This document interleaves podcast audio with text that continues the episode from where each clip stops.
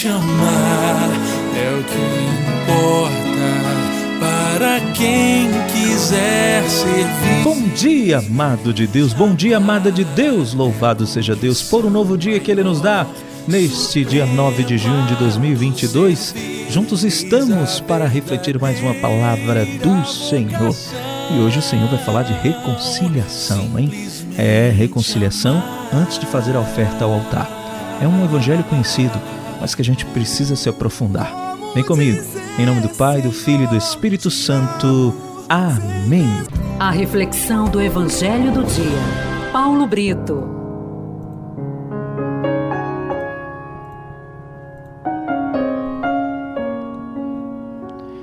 A primeira leitura de hoje está no primeiro livro de Reis, capítulo 18, de 41 a 46. O salmo do dia é o Salmo 64. Ó Senhor, que o povo vos louve em Sião. O Evangelho, Mateus 5, de 20 a 26. Meu irmão, minha irmã, o Evangelho de hoje é aquele velho e conhecido, famoso Evangelho em que Jesus diz que quando estivermos entregando nossa, oferta ao, ao altar, deixemos lá e nos reconciliemos antes com os nossos irmãos e depois voltemos ao altar. Os mestres da lei e os fariseus viviam nessa rigidez da lei, não matar. Jesus, no entanto, vai mais além.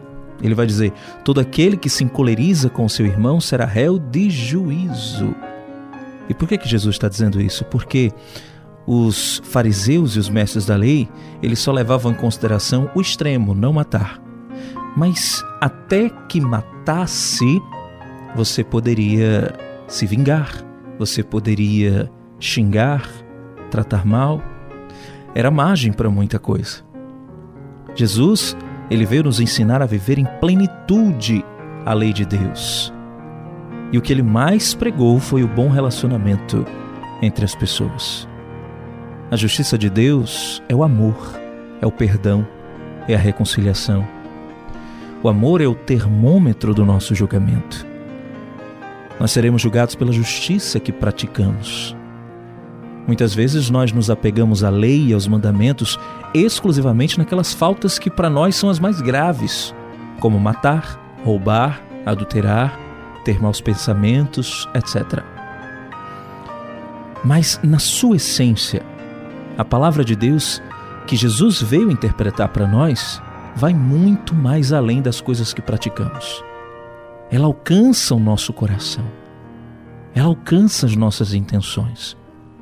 O amor implica em acolhimento, ternura, compaixão, compreensão. Na hora do nosso julgamento, a ira, a raiva, a impaciência com o irmão serão medidas contra nós. Portanto, não podemos chamar os nossos irmãos e irmãs nem mesmo de tolos ou de idiotas. A oferta que fazemos ao Senhor será uma oferta inválida, infrutífera, se primeiro não oferecermos a nossa compreensão, o nosso perdão às pessoas com as quais nos relacionamos. Então, podemos refletir. Como é a nossa justiça? O que é justo para Deus? E a nossa oferta? Fazemos as nossas ofertas no altar do Senhor, mas como está o nosso coração? Você já pensou que enquanto você faz a oferta do seu coração na hora da missa, o seu coração pode estar sujo com a injustiça da falta de perdão, do ódio por alguém, da ofensa feita? Como você trata as pessoas com quem convive? Você tem costume de falar mal dos seus amigos, das suas amigas? Pense nisso. Em nome do Pai, do Filho e do Espírito Santo. Amém. Que Deus te abençoe e te guarde.